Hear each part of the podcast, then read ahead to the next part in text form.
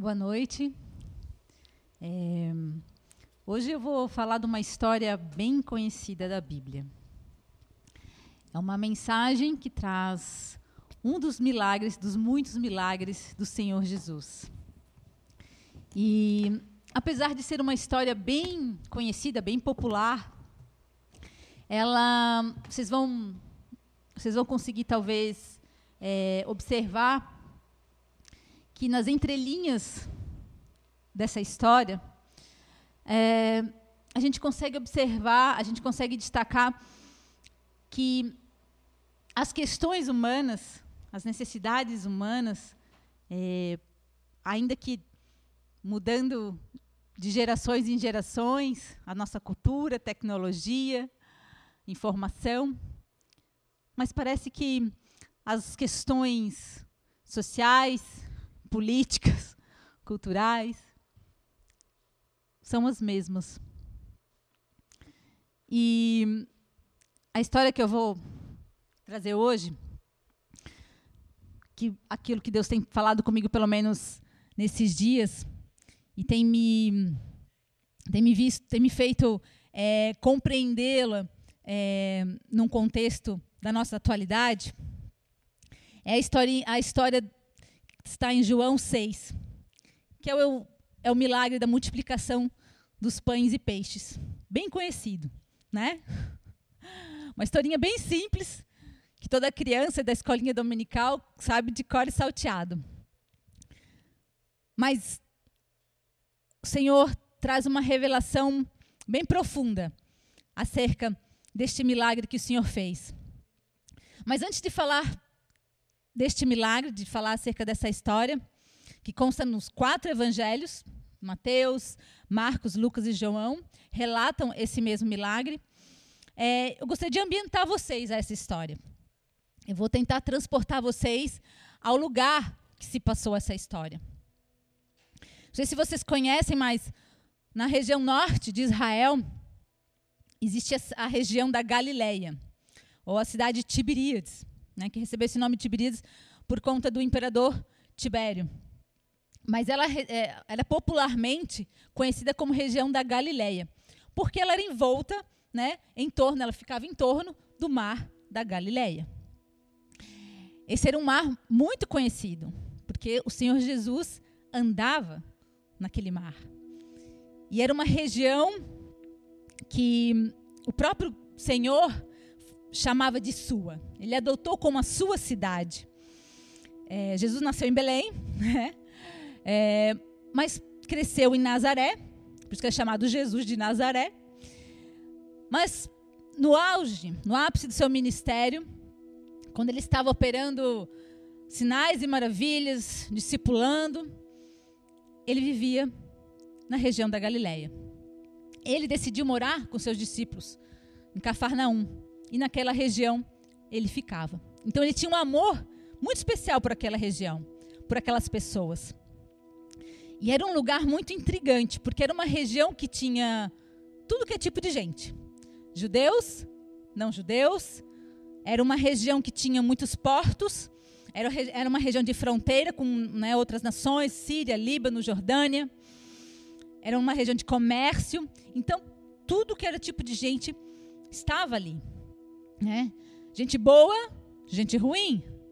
Diferentemente de Jerusalém, né? onde os, era uma, uma parte mais elitizada da sociedade, né? onde estavam os, os, os, os romanos, né? e a, o próprio sacerdotes, os religiosos é, de Israel moravam em Jerusalém. As principais sinagogas eram os templos maiores, mais importantes, ficavam em Jerusalém. Então era uma, uma, uma sociedade mais né, aristocratizada, vamos dizer assim.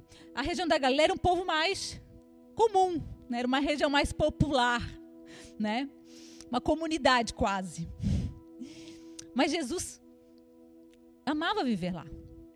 E era muito engraçado, era, é muito intrigante, porque Jesus, naquele, naquela região, ele ministrava e falava trazendo, apresentando-se com uma autoridade absoluta, né, como sendo Deus. Ele falava abertamente da sua divindade. Mas ao mesmo tempo ele vivia de uma forma tão simples como qualquer um daquelas pessoas. E ele trazia experiências divinas, que falava do transcendental, da vida do espírito, de um reino que não é deste mundo, um reino eterno, mas com exemplos, com, com, com palavras, com, com histórias e operações de milagres do seu. Do seu cotidiano. Isso intrigava muitas pessoas. As pessoas daquela região é, ficavam muito instigadas. E essa era a Galileia. Esse é o lugar onde Jesus amava estar. E foi onde ele mais operou milagres. Mas era um lugar desprezado. Porque, como diante do povo de Israel, dos, da, da, dos sacerdotes, dos nobres, era um lugar de gente misturada, sabe? Então era desprezada. Inclusive, no, em João é, 7, 52, se não me engano, os fariseus estão discutindo acerca de Jesus, né? O que ele estava fazendo? Como assim? Esse homem cura, ressuscita morto? Que, o que ele, né? Se diz Deus? Aí Nicodemos questiona e fala: Poxa, vocês estão já julgando, condenando este homem, ele nem, tem, nem, se, nem se defendeu, como é que vocês podem fazer isso? Mas e um desses é, religiosos fala: Tá, mas você vem, você conhece a Galileia? Por um acaso sai alguma coisa boa da Galileia? Bom, e a partir de agora, nós vamos entrar na história. Quero que você abra sua Bíblia lá em João, capítulo 6. Eu vou ler essa história e eu acho que você vai se identificar com ela, tá? Vou tentar transformá-la é, de uma maneira, de uma forma conhecida para os dias atuais. Algum tempo depois, Jesus partiu para outra margem do mar da Galileia. E grande multidão continuava a segui-lo, porque viram os sinais miraculosos que ele tinha realizado nos doentes. Então Jesus subiu ao monte e sentou-se com seus discípulos. Estava próxima a festa judaica da Páscoa.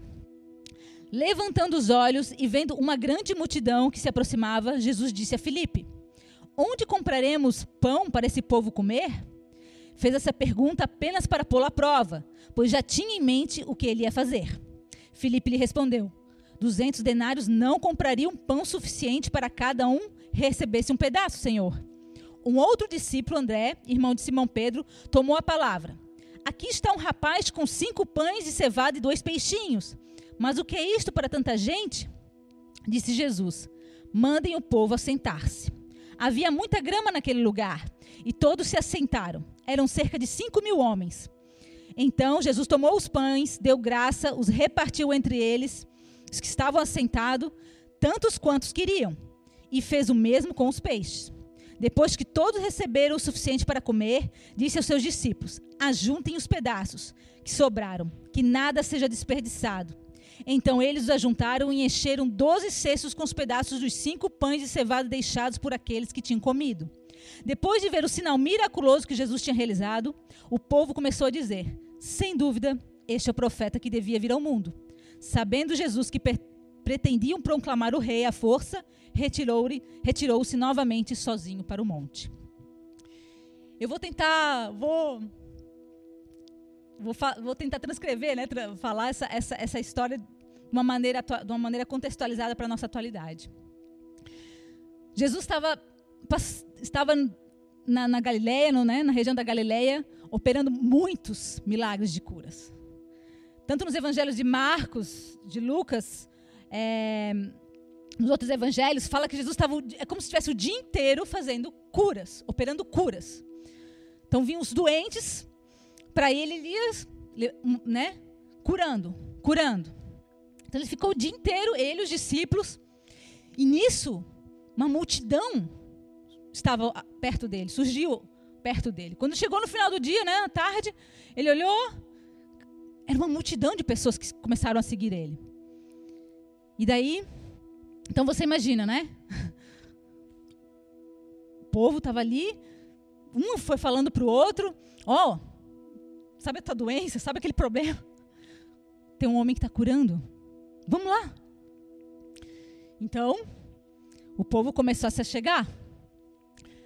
Só que engraçado, porque passou o dia, o problema da saúde tinha sido resolvido, mas já todos estavam cansados e não tinham comido o dia inteiro. Aí surge uma outra necessidade, a fome. Aí em outros evangelhos fala que os discípulos falavam: Jesus, despede-se deles, manda eles embora. Como diz Jesus, o problema de saúde nós resolvemos, mas o econômico social vai ser difícil. São 5 mil homens. Como é que nós vamos fazer? Mas Jesus respondeu: Se eles têm fome, dá-nos de comer. E aí Felipe pergunta, é, aí ele pergunta para Felipe, né? Já sabendo da resposta, mas ele questiona Felipe. Felipe, aonde que nós vamos comprar pães para esse povo comer? Tem algum lugar aberto? Ou está tudo fechado? Né? Podemos sair para comprar pão para esse povo? E Felipe responde: Senhor, ainda que tivesse abertos os lugares, se nós tivéssemos 200 denários, não daria para comprar pão para todo mundo. Ou seja, a renda, nós não temos renda, nós não temos recursos. Como é que nós vamos sustentar esse povo? E daí, Jesus, ah, vem outro discípulo e diz: Eu não, eu tenho uma solução. Aparece com uma solução. Surge o, discípulo André com os cinco pães e os dois peixinhos. Aí os outros, não sei, né? Imagino que olhando isso, né? Cara, que, o cara não sabe contar. O cara me aparece com cinco pães dois peixinhos para cinco mil homens. Se contar mulheres e crianças, tu pode triplicar esse número, chegar a cerca de 15 mil pessoas. Cara, demite esse cara. Demite, demite esse discípulo. Ele não está tendo noção da nossa problemática aqui. Nossa questão aqui. Cara, me aparece só com isso. Mas acontece que Jesus fala: André, traz aqui o teu pão e o peixinho que tu achou. E a palavra relata que o Senhor pega o pão, dá graças e parte. Vai partindo entre os discípulos e entre todos que estavam assentados. E a palavra fala que todos, todos comeram. Todos comeram até se fartarem. Todos comeram, se fartaram e ainda sobrou. A palavra não relata como é que o milagre aconteceu. Não passa o passo a passo, sabe? Jesus botou tudo num cestinho, deu uma chacoalhada, uf, multiplicou. Nós não sabemos como aconteceu esse milagre. E nenhum dos evangelhos relata. Como uma experiência científica, né? Como que como que a solução aconteceu efetivamente? Só fala que todos comeram. E que inclusive sobrou. Visto, tendo visto isso, tendo acontecido isso, o povo olhou para ele e pensou: não, que homem é esse? Resolveu o nosso problema de saúde e resolveu o nosso problema econômico, social. Ele é solução para nós. Vamos levantá-lo rei. Vamos proclamá-lo rei. Jesus, ouvindo isso, retirou-se.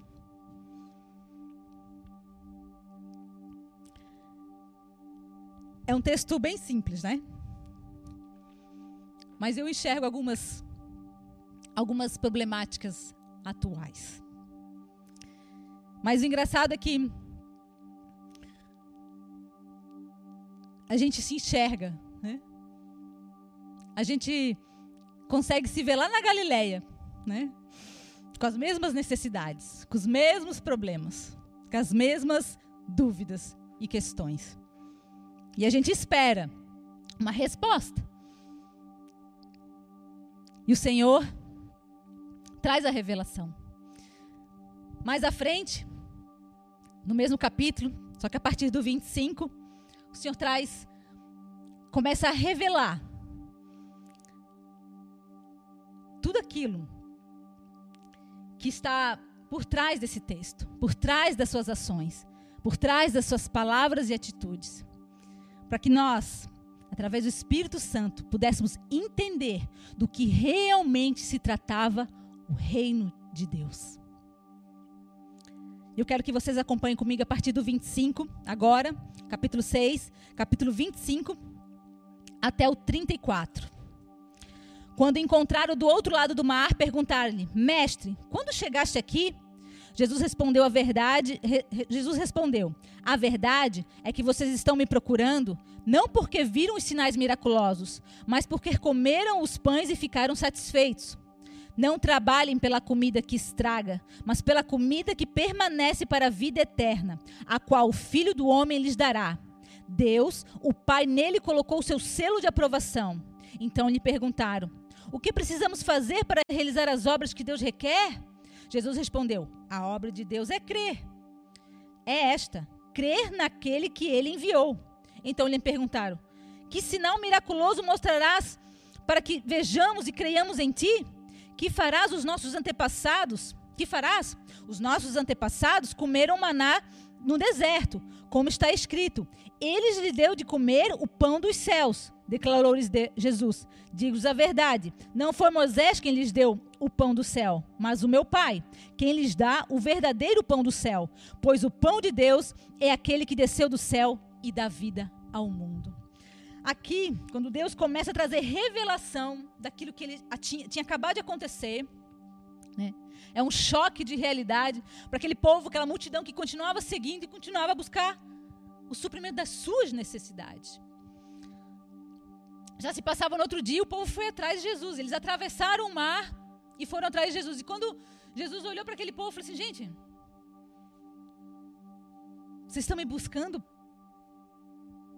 porque vocês querem comer? Porque vocês querem ser curados? Porque vocês querem roupa? Vocês querem entretenimento? Vocês querem. É isso? Vocês não compreenderam os meus milagres? Vocês não compreenderam o porquê dos meus sinais? Eu não fiz sinais só porque vocês precisavam de comida e de bebida. Eu queria que vocês entendam. Eu sou Deus. Eu vim para salvar este mundo. Vocês conseguem compreender isso? Vocês conseguem entender isso? E que os esforços de vocês não devem se concentrar naquilo que é material e perecível, naquilo que se estraga, na comida que se perde, no corpo que adoece, envelhece, mas naquilo que é eterno. Vocês entendem isso? E o povo, sim, Jesus, mas faz outro sinal para gente prova que tu és Deus mais uma vez. Eles tinham acabado de ver a multiplicação dos pães e dos peixes. Isso é uma faceta do ser humano que eu imagino que que assim, a, a, as, nós somos insaciáveis, as nossas necessidades naturais, elas são insaciáveis. Então até nós morremos né? Se nós estivéssemos lá, nós íamos, Senhor, dá mais uma vezinha, provação mais uma vezinha. Cara, o povo que viu o mar se abrir no Mar Vermelho foi o povo que murmurou no deserto e que disse: Não, está tudo errado. Nós queremos voltar para o Egito. E a humanidade é assim. Nós somos assim. A gente vê Deus Deus tinha acabado de fazer um milagre, mas a gente é insaciável. A gente quer mais. E você sabe que eu acho que, eu creio que esse é um dos grandes motivos que os milagres grandiosos não acontecem, sabe, à torta direita? Porque não faria diferença. A humanidade ia querer mais, ou ia achar que, enfim, faltava algum, algum, sei lá, alguma condição, algum protocolo, enfim, que não tinha sido, sabe? Aí eles até lembram, eles até na, na palavra eles falam, olha, o povo lá do, do nosso, nossos antepassados, eles receberam o maná dos céus. Moisés deu o maná do céu. E aí ele fala: Moisés não deu pão do céu. Quem deu o pão do céu foi o meu pai. Este enviou o pão do céu para que este desse vida ao mundo. Vamos lá, a partir de agora, continuando. A partir do 35, quando o Senhor fala, a, começa a revelar acerca da sua entrega para salvar o mundo. Então Jesus declarou: Eu sou o pão da vida. Aquele que vem a mim nunca terá fome. Aquele que crê em mim nunca terá sede. Mas como eu lhe disse, vocês me viram, mas ainda não creem. Todo aquele que o Pai me der virá a mim. E quem vier a mim, eu jamais rejeitarei. Pois desci dos céus não para fazer a minha vontade, mas para fazer a vontade daquele que me enviou. E esta é a vontade daquele que me enviou: que eu não perca nenhum do que ele me deu, mas os ressuscite no último dia. Porque a vontade do meu Pai é que todo aquele que olhar para o Filho, olhar para ele, Jesus, e nele crer, tenha vida eterna. E eu ressuscitarei no último dia. Com isso, os judeus começaram a criticar Jesus, porque disseram: Eu sou o pão da, eu sou o pão que desceu do céu, e diziam: Este não é Jesus, o filho de José? Não conhecemos o seu pai e sua mãe? Como ele pode descer, que desceu do céu, se nasceu da mãe e do pai? Respondeu Jesus: Parem de me criticar. Ninguém pode vir a mim se o Pai que me deixou, se o Pai que me enviou não o atrair. E eu ressuscitarei no último dia. Está escrito nos profetas: Todos serão ensinados por Deus. Todos que ouvem o Pai e dele aprendem, vêm a mim. Ninguém viu o Pai a não ser aquele que vem de Deus. Somente ele, somente ele viu o Pai. Asseguro-lhes que aquele que crê tem a vida eterna. Eu sou o pão da vida. Os seus antepassados comeram maná no deserto, mas morreram. Todavia, aqui está o pão que desce do céu, para que não morra quem dele comer. Eu sou o pão vivo que desce do céu. Se alguém comer deste pão, viverá para sempre. Este pão é a minha carne e eu darei pela vida do mundo. Aqui ele está dizendo que ele é o pão que alimenta. Ele é o pão da vida que desceu do céu. Ele é o alimento que se você comer, se você se você tomá-lo todos os dias, você jamais terá fome. E ainda que a fome venha, as suas necessidades de provisão faltem, ainda que você adoeça, ainda que a morte assole é, os teus dias, você não vai perecer. Você não vai. Você, o seu destino, o seu futuro está selado, porque eu lhe dou vida. Eu dou uma vida que nem olhos viram, nem ouvidos ouviram, que não trata de nada material eu trato de uma vida eterna, de algo que é espiritual. E você não consegue enxergar isso, é o que ele fala, vocês não enxergam isso, porque somente se vocês, através do Pai, somente se o Pai enviar, ou seja, através, somente se o Pai conduzir a obra do Espírito Santo, fazer com que você enxergue a mim, você vai receber, você vai me receber. Se não for pelo, pelo poder do Espírito Santo te constrangendo, ou seja, pelo, pela vontade do Senhor Jesus, você não vai me enxergar. Você, por mais, por mais, mais milagres que eu faça, por mais poderoso que eu me manifeste, você não vai enxergar, porque essa obra é do Espírito Santo de Deus. Mas eu lhes digo que se você comer deste pão, nunca mais terá fome. E as necessidades do teu dia a dia, elas ficarão para trás.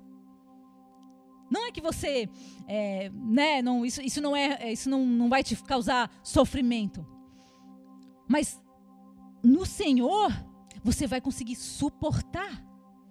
Você vai ter forças para por, por haver um plano de Deus sobre a tua vida, há um propósito. Você conhece o Deus que te, te alimenta. Se você come do, do do, deste pão, ou seja, se você se alimenta do Senhor Jesus, você conhece quem Ele é, você sabe do plano que Ele tem sobre a tua vida e você não precisa temer os dias ruins. Você não precisa temer as, as dificuldades que rodeiam a terra.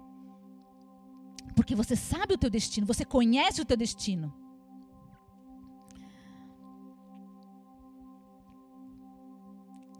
E por fim ele fala: Eu sou o pão vivo que desceu do céu. Se alguém comer deste pão, viverá para sempre. Este é o pão é a minha carne, e eu darei pela vida do mundo.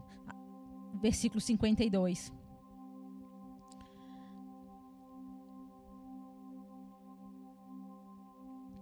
Então os judeus começaram a, a, discutir exatamente entre si: Como pode este homem oferecer a sua carne para comermos? Jesus lhe disse: Eu lhes digo a verdade. Se vocês não comerem a carne do filho do homem e não beberem o seu sangue, não terão vida em si mesmos. Todo aquele que comer, que come minha carne e bebe meu sangue tem a vida eterna. e eu ressuscitarei no último dia. Pois a minha carne é verdadeira comida e o meu sangue é verdadeira bebida. Todo aquilo que come a minha carne e bebe o meu sangue permanece em mim e eu nele. Da mesma forma como o Pai vive,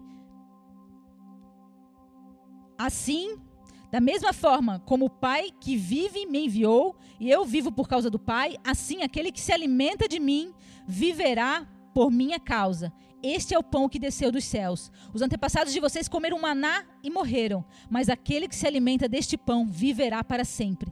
Ele disse isso quando ensinava na sinagoga, sinagoga de, de Cafarnaum. E aqui é o evangelho que escandalizou, que, que deu a, né, a, a pá de cal ali. A, parte mais dura da revelação que Jesus traz. Que é a morte de tudo isso que o Senhor está falando, ele quer dizer assim, ó, como da minha carne e do meu sangue, eu vim falar de morte. Porque a minha obra redentora, ela se inicia na tua morte. Senhor, mas morte? Não quero falar de morte. Morte é ruim. Ninguém quer falar de morte. É difícil falar de morte. Nós amamos muito essa, essa vida.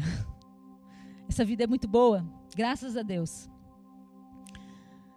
Mas teve um dia que eu estava bem triste, assim, deu uma tristeza, assim, sabe, por tudo que estava acontecendo.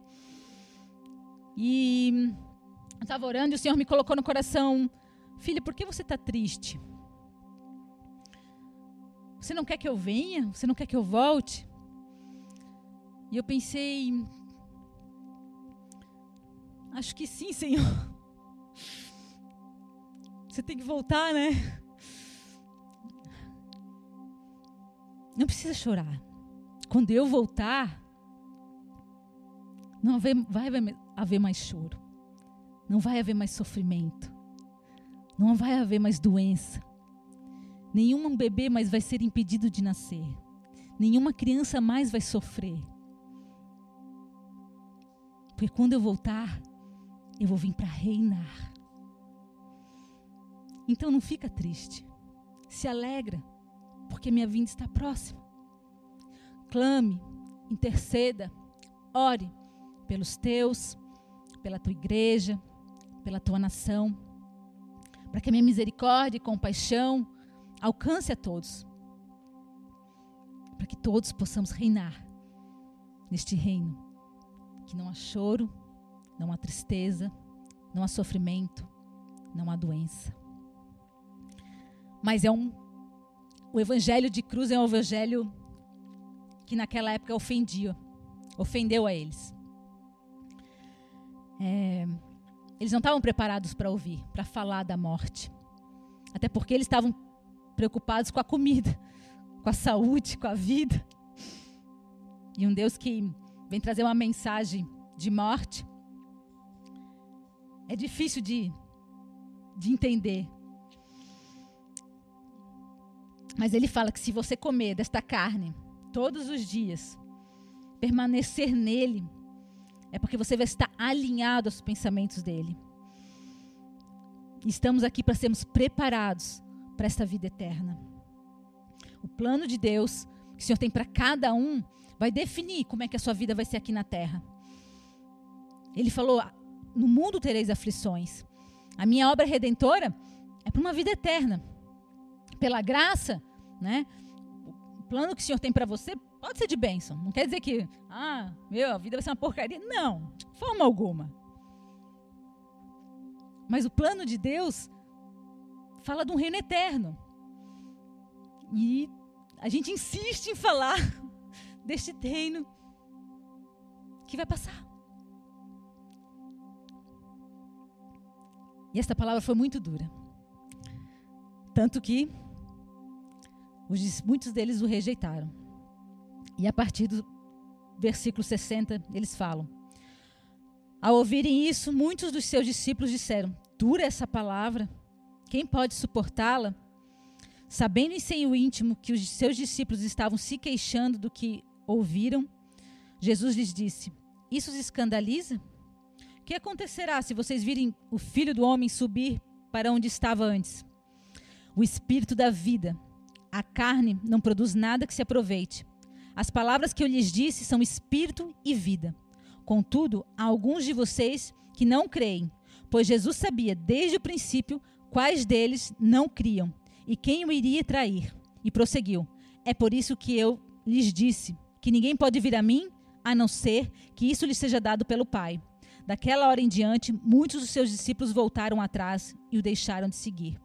Jesus perguntou aos doze: Vocês também não querem ir? E Simão Pedro lhe respondeu: Senhor, para quem iremos? Só tu tens as palavras de vida eterna. Nós cremos e sabemos que és o Santo de Deus. Muitos o abandonaram. Quando, ele, quando a verdade começou a ser afunilada, né?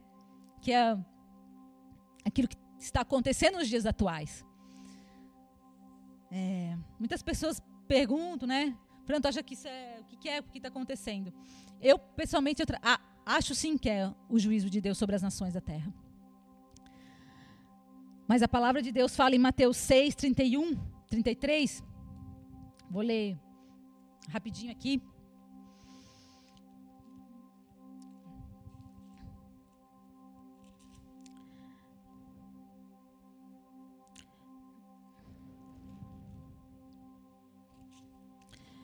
É, Portanto, não se preocupe dizendo o que vamos comer, o que vamos beber, ou o que vamos vestir, pois os pagãos é que correm atrás dessas coisas, mas o Pai celestial sabe que vocês precisam, que vocês precisam delas. Busquem, pois, em primeiro lugar o reino de Deus e sua justiça, e todas as coisas lhes serão acrescentadas. Portanto, não se preocupem com amanhã, pois amanhã trará suas próprias preocupações. Basta cada dia o seu próprio mal. Busquem o reino de Deus e sua justiça. A justiça de Deus é o juízo de Deus. E ele vem. Mas só ele tem as palavras de vida eterna. Só ele tem as palavras de vida eterna. Para onde irei, Senhor? Ele é o pão que vai nos alimentar e que vai nos sustentar. Não importa se aqueles que governam as nações da terra têm um plano de sucesso ou falho. Não importa se aqueles que decidem acerca das leis são bons ou ruins. O nosso reino não é deste mundo. Vocês lembram que eu falei no começo que havia os, os fariseus tinham falado que da Galileia não via nada de bom? Em Isaías, do 9, 1 ao 2, fala assim: Isaías 9, 1 ao 2. No futuro, ele honrará a Galiléia dos gentios, o caminho do mar ao longo do Jordão. O povo que anda na escuridão verá uma grande luz. Uma luz nascerá naqueles que viveram na terra da sombra da morte. Amados, para conhecer Jesus, somente pelo Espírito Santo de Deus. E que essa noite, o Espírito Santo de Deus possa vir sobre você agora, possa constrangê-lo agora e fazê-lo receber este pão que te alimenta, este pão que te sacia, este pão que faz compreender que o reino de Deus é um reino eterno. E que muitos podiam falar que da Galileia, sabe, tipo Brasil, um paísinho que não, não tem nada de bom. De lá não sai nada de bom. Mas eu creio, e eu sei que eu tenho visto, eu acompanho as notícias, eu vejo. Eu sei que o Brasil, diante de tudo aquilo que está acontecendo nas nações, Deus está tendo misericórdia e compaixão. Porque do Brasil,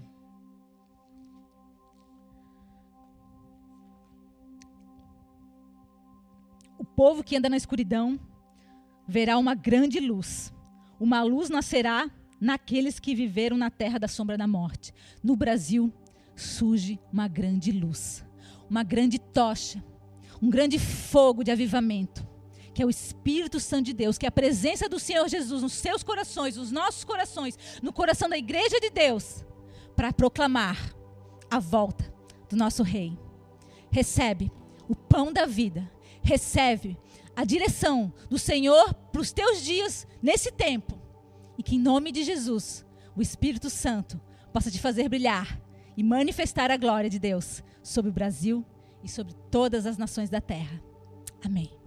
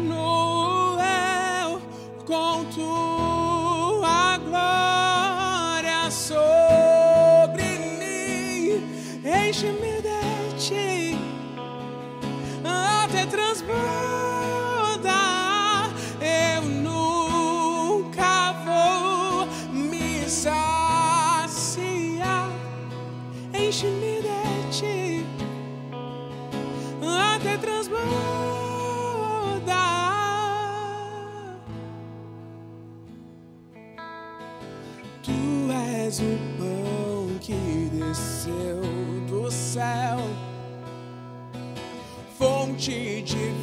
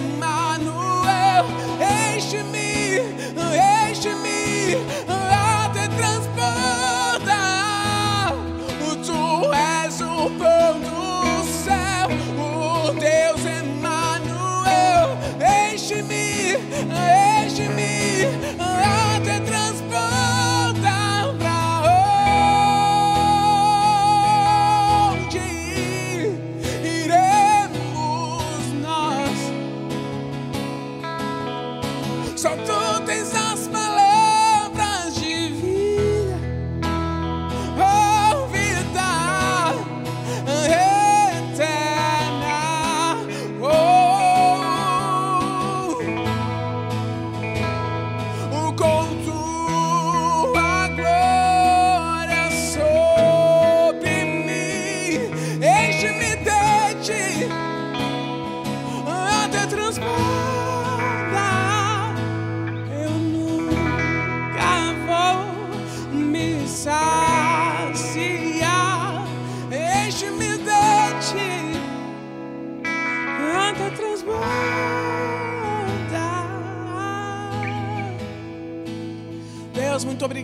esse culto.